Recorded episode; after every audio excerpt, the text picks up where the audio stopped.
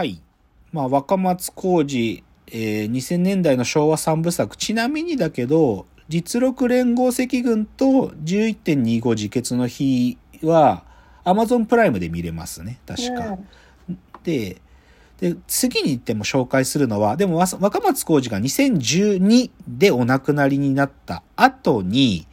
でも若松浩二が作ったえ映画の制作会社の若松プロダクションっていうのは今もあるんですよ。だけど、若松さんがお亡くなりになってから一時ね、映画作りが止まってたんだけど、2018年にその若松プロがもう一回映画を撮り始めた、その一作目っていうのを次ちょっと紹介したいんだけど、それがね、映画、止められるか俺たちをという映画があるんですよ。2018の作品。聞いたことないですか？聞いたことない、聞いたことない。。まあ、これはね、すごい端的に言っちゃうと、その若松プロダクションを舞台に、その若松プロが1960年代後半にどうやって映画を撮ってたかってこと、それをそのものを映画にしちゃったのよ。そう。だから、実際若松浩二を、あの、新田さんね、井浦新さん。はい。井浦新さん、まあ、新田さんは実はさっきの昭和三部作のうち2つの主役をやってるんだけど、そう、新田さんが、まあ、もうだから晩年その井浦新はもうば若松浩二の弟子みたいな存在だったんだけどね。その新田が、その若松浩二役を演じてね、むはむちゃくちゃな映画監督の役を演じてんだけど、でも主役は新田じゃなくて、この止められるか俺たちをの主役は、その若松プロで、若松さんの助監督をやってたね。で、あの、もうお亡くなりになっちゃったんです。その、と急死しちゃった吉住めぐみさんっていう女性の助監督さんがいて、その助監督の役を、あの、門脇麦さんがやってるんですよ。うん。で、この門脇麦さんが主人公の映画なの。だから門脇麦が、なんか街をふらふら風天として歩いてて、で、若松プロで、なんか、えっ、と、美術とかをやってる友達がいて、お前、めぐみ、お前も若松プロで仕事手伝うかとか言われて誘われて ついてったら、お、お前、映画撮れるのか？とか言って若松コーチに言われて、雑用だったらできます。うん、そうか。じゃあ明日から来いとか言って、うちは給料は出さないぞ。ギャラは出すけどな。とか言って若松コーチに言われて、手伝い始めるのよ。で、え、えピンク映画のなんかお女性のなんか、あの、使う衣装とかを調達していきたいとか、そういうことをやる、いろいろ書いてるんだけど、で、さ、すげえ映画よ、これ、マジで。で、止められるか俺たちをつって、だ本当に若松プロっていうのがどういう風に映画撮ってたかっていうのは、それ見てわかる。むちゃくちゃやってたんだなってことよくわかるよ。で、す、で、で、結局金ない制作会社だから金がなくなると、鹿だね、ピンク映画撮るかとか言い出して、で、すぐに、あの、名優である、あのね、足立さんっていう人がいて、二つぐらい、こ一晩で台本書いてきてくれやつって、ピンク映画の台本、す、さらさらっと書いてすぐ撮って。それで、で、金止まると、よし、じゃあ新しい映画撮るぞつって。そう。でもそこみんな、なんか、映画を撮りたいっていう若者たちが、すっげえ集まってたんだなっていうのがわかる。で、で、ちなみにだけど、この止められるか俺たちをっていうこの映画の監督やったのは白石和也さんつって、まあ彼も今ヒットメーカーですけど、例えば、あれとか撮ってね、古老の地とか撮ってる人だけど、白石和也監督っていうのは、もう彼も若松プロ出身なんだよね。だから、他にもね、若松プロ出身の井上さんって人が脚本を書いてたりするんで、だから、若松プロって、若松浩二だけがいたわけじゃなくて、そこに集まってきたいろんな才能がいて、今の日本映画界のある一部の、なんていうかな、もう、影響力持ってる若手は、なんか、若松プロ出身者って結構たくさんいるのよ。うん。っていうのが、この止められるか俺たちをなんですけど、まあ、ちょっと詳しく喋れる時間はないんだけど、でもね、この映画よく見るとわかるんだけど、この映画の中で、よく若松浩二が言う、ある言葉があるのね。そう、井浦新が演じてんだけど、それが何かっていうと、ぶっ壊せよっつってね。ぶっ壊せって言うんだ。お前、ぶっ壊す気持ちで撮んなきゃ映画なんか撮れねえんだとか、なあ、そのな、もうそんなクソみてえなもんな、ぶっ壊せないんだって、すぐに若松浩二がぶっ壊せっていうの。ぶっ壊せそんなもん、しもしょうもないことやって、そんな、そんなんじゃまともな映画撮れねえぞぶっ壊せお前の、その腐った固定観念ぶっ壊せすぐ言うんだよ。そう。だからね、若松浩二がひたすらぶっ壊せって叫ぶんだよ。この映画の中で。で、で、これがでも僕は象徴的だと思うんだけど、うんつまりね、この時の時代って、ぶっ壊す時代だったの。いろんな、その日本っていう国が戦後、戦争が終わった後、でも抱えていたしがらみとか、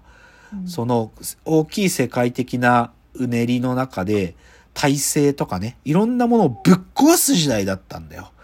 だから、ぶっ壊せって叫ぶ若松浩二の映画が支持を受けたんです。っていうので、ちょっと今日、じゃあ深谷さん、この1960年代とか70年代ってどれぐらい知識ありますか？ほとんどない。いや一応勉強したまあ、でもさでもさ、そう、勉強するレベルじゃない？だけど、もそうですこそうそうすなんかね、この時代ってなんか勉強するってよりか、なんかそれ肌で感じ、どういうことなのってのを、なんか生々しい言葉で感じないと、このぶっ壊せって感じがね、なんか自分の体に入ってこないのよ。っていうので、ちょっとこのチャプター、この時代に起きた、そのぶっ壊す時代ってどういうことだったのってことちょっと言いますね。うんうんで、さっきも言った通り、この時代ってのは、例えばだけど、日米安保条約に対、の延長に対して、もう日米安保なんてやんな、もうやめろっつって、安保闘争っつって、その安保条約の締結に対して反、もう反対する市民が、もう国会議事堂の前にうわーってもうデモをやってたりとか、まあその安保だけじゃなくて、他にも、あのー学生闘争ね、そのが大学の民主化とか、まあ他にもいろんなことを学生たちが訴える学生闘争とか、本当にその闘争の時代だったわけ。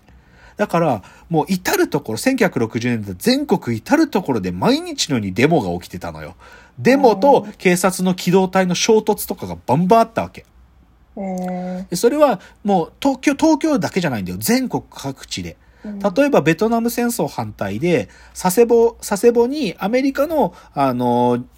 船が停泊してたんだけど、そのアメリカの船、ベトナムにこれから向かう船を佐世保に止めさせるなっつって、佐世保でうわーってなったりとか、あとはやっぱり沖縄ね、沖縄の本土返還を訴えるね、はい。沖縄の返還を訴える闘争とかもたくさんあったわけ。うん。で、だから、ちょっとここに書いたけど、で、僕がなんでか、僕の自宅とうちのオフィスを新宿に構えてるかっていうと、新宿はね、その闘争の時代のいろんな現場の一つだったんだよ。そのね、1968年にね、新宿騒乱っていうのがあったのね。はいもう新宿でもう大規模なデモと機動隊の衝突があって、もう、ある意味もうね、なんていうの、暴動みたいなことが起きてるわけ。はいもう火炎瓶の投げ合いとかじゃなくて、もう何多分ね、何、何百人逮捕者出てたりするんだけど、あとかいうのがあったりとか、他にも新宿、1969年にね、新宿西口でフォークゲリラっていうのがあったの。新宿ネギラ、フォークゲリラ。これ何かっていうと、ベトナム戦争を反対って訴えた若者たちがね、ある時から、し新宿西口、西新宿のあのロータリーのところとかにちょっとずつ集まって、その反戦を歌う、歌う、歌う奴らが集まり始めたんだよ。で、で、ある時それがマックス高まって、4000人ぐらいが、新宿西口埋め尽くして、みんなでフォークソング、みんなで大合唱したの。うんだからもう、なんか通行とかそもそもできない。だけど若者たちがそこに座って、みんなで反戦のフォークソングを歌いまくるとかね。そういうことが起こった現場が新宿だから僕は西新宿に住んでるんですよ。あっていうのがあったりとか、でもそれはでもなんていうか、こう、新宿っていう場所だけど、他にもやっぱり有名なのはさ、安田講堂事件つってさ、東大の安田講堂、あれは学生闘争の若者たちの一つのシンボルだったんだけど、でそこに籠城をした東大の全教頭の学生たちが、け機動隊と安田講堂をバリケード封鎖して、機動隊とやり合って、最後は陥落するんだけど、で、だからでもね、この1969年の安田講堂陥落ぐらいから、ある意味学生闘争がこれ以上もうやったって意味ないっていうか、もうつことごとく警察官の機動隊に跳ね返されるっていうので、学生闘争たちが少し下火になっていく時間だ、でもあるんだよね、この69年ってのは。で、1970年にさっきの三島由紀夫が自決したりとかね。うんそういうことがある中で、で、で、そういうふうに学生闘争が敗北していったりしていく中で、一部の学生たちが過激化していくんだね、活動を。うん単純に言うと、武装化していくんですよ。はいはい武器、爆弾や銃ってものを手に入れて、その武器を持って地下に潜伏し始めて、過激な活動をしていくってことが、この1970年代後半に起き始めるの。うんで、それが一つは、さっきの映画でもあった、浅間山荘事件に結実する、結実が最後到達する、連合赤軍っていう一つのグループがいた人たちの、これ1972年に山岳ベース事件っていう事件と、浅間山荘事件っていう、この二つの事件っていうのが大きく。山岳ベース事件っていうのはわかります？初めて聞きました。初めて聞いた。浅間山荘事件っていうのがさ、浅間山荘って軽井沢にある別荘に立て込んで、きもう人質取って10日間警察官と睨み合って、で、銃撃戦が起こった末に、最終、最終的には警察官に突入されて、あのー捕まっちゃうんだけど、でもその浅間山荘に至る、その前に、この連合赤軍って奴らが、群馬の山の中でね、こ小屋みたいな、あの、その、そこで共同生活をしてたんだ、奴らは。はい。そこで自分たちの軍事闘争の訓練をしてたりしたんだけど、そこで、ある意味、総括って言ってね、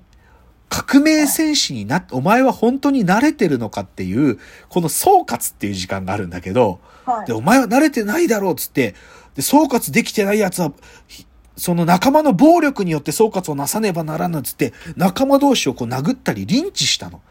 で、そのリンチしてた中で、12人だったかな仲間を殺しちゃってたんだよね。つまり、自分たちの、仲間同士で殺し合いやってたってことが、浅間山荘事件の後明らかになって、過激や激ヤバじゃんって思って、世の中が急激に冷めてったの。